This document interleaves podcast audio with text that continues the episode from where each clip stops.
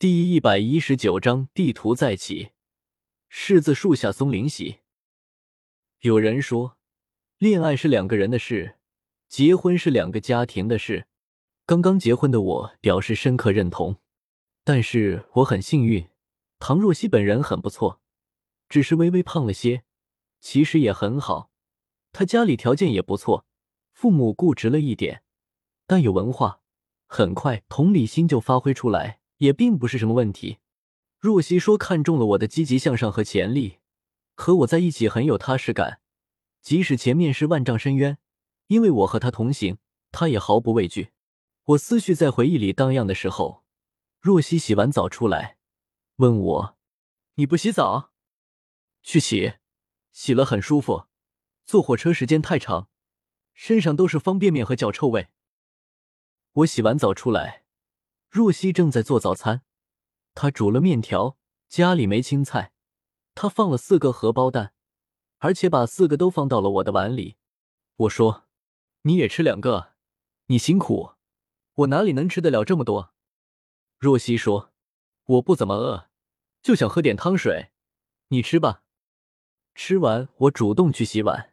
若曦说：“我来，我来，你去躺一会。”我就去躺在床上。翻看 Emily Brownie 的《Wuthering High》，看到凯瑟琳嫁给林顿，便不想再看，闭上眼睛，几乎要瞌睡过去。若曦进来房间，轻轻躺在我的身边，看我闭了眼睛，自己便看手机解闷。我睁开眼睛，看到她静静的仰面躺着，我想，这就是我的妻子，美丽可爱的妻子，贤惠善良的妻子。温柔体贴的妻子，在老家的新婚之夜，我喝多了昏睡过去，没有尽到做丈夫的责任。若曦并没有任何不满，还是一如既往。我现在就要让她做我真正的妻子。若曦的脸胖胖的，肉满满的充任各个角落，但在我看来，并没有一点多余。女生还是胖一点好，不吃亏。她对我微笑，笑容灿若三月的杏花。百里有红，令我沉醉。这天早晨突然下了霜，昨天还是绿油油的晚季豆角秧子，一夜变蔫，仿佛开水闹过。各行各业的树木全部统一免费内容手术，白胡子、白头发、白眉毛，只有柿子高高挂在空中，红的超过周杰伦，精神百倍。松林起来去摘柿子，他家有一柿子树，枝繁叶茂。是当年下户的时候分给他家的，每年都能摘几百斤。松林计划把柿子摘了，拿到县城里去卖掉。他准备好尼龙袋子、长杆镰刀，还有手套，准备出发去柿子树地儿。看到海生慢悠悠过来，松林说：“你去干嘛？”海生踢了脚下一块鸡蛋大的石头，说：“没啥事。”松林说：“和我摘柿子去吧。”海生说：“好，你还要再带一个小篮子吧，这样方便一点。”松林点头称是。二人出去，过了一条沟，就到了松林家的柿子树。柿子树真高，满树柿子，犹如繁星满天。只是伸手可以摘到的柿子，已经被过路的人摘得所剩无几。松林猴子一般，手抓树枝，脚蹬树干，上了树。海生在下面递镰刀，松林拿了镰刀，把枝丫勾的弯曲。柿子树木头脆，屈伸度很差，叭叭叭折了很多。海生在下面说：“你慢点，都折了呀。”松林说：“柿子树没事，折的越多，明年越是长的果子多，和核桃树一样，得用杆子打，越打越结果子。”过一会，俩人休息。海生问松林：“葛老木怎么搞？”松林看看周围，小声说：“还没头绪，希望有贵人帮助。”海生说：“谁是贵人？”松林笑说：“还在找。对了，你再问下你姐，最近他们村有没有葛老木地图的消息？最近有没有人看过？”海生说：“以前不是问过吗？一阵风过去了，现在人都很精。”不会拿出来示人了。说起这个地图，以讹传讹，还有人在暗地里卖假地图。松林惊讶道：“假地图？”海胜滔滔不绝地说：“我姐说，他们村上有一个人，名字叫喜旺，神神秘秘的，一般人还问不到他话。他毛病很大，和人说话还要看对方的衣着打扮。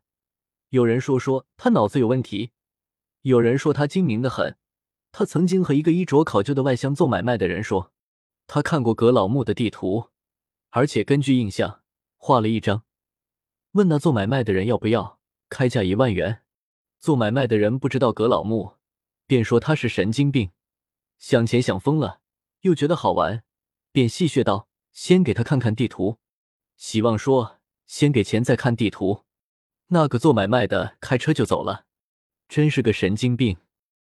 松林听得忘乎所以，连柿子也不摘了，说：“你他娘的怎么不早说？”海生说：“我也是那天刚听我姐说的。”都说他是神经病，你不会相信了吧？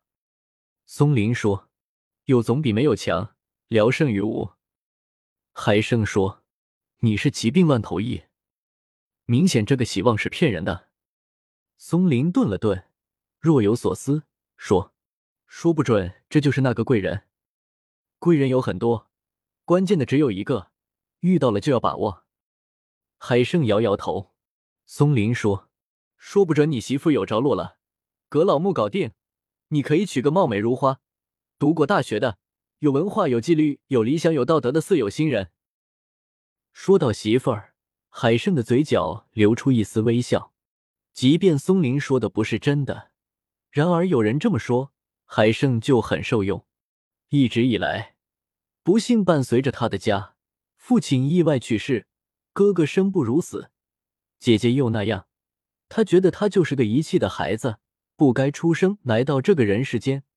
来了这个世界，没有人管顾，别人家都是人丁兴旺，群策群力。他家呢？如果有上帝，上帝一定是眼睛瞎了；如果有前世，他家估计是秦桧的儿子倒插门后的后代吧。然而，你又能奈他何？海胜只好接受现实，还有老母亲要养活。对海胜来说，结婚是一件奢侈的事。活着，对有的人来说是享受，对有的人来说是煎熬。我们都不能理解为什么有那么那么多的人选择自杀。用形而上学的理论存在极合理，无法理解，因为没有机会身临其境。小心眼例外。人生无论众星捧月，还是踽踽独行。都需要三观端正、正能量居中，方能精彩绝伦。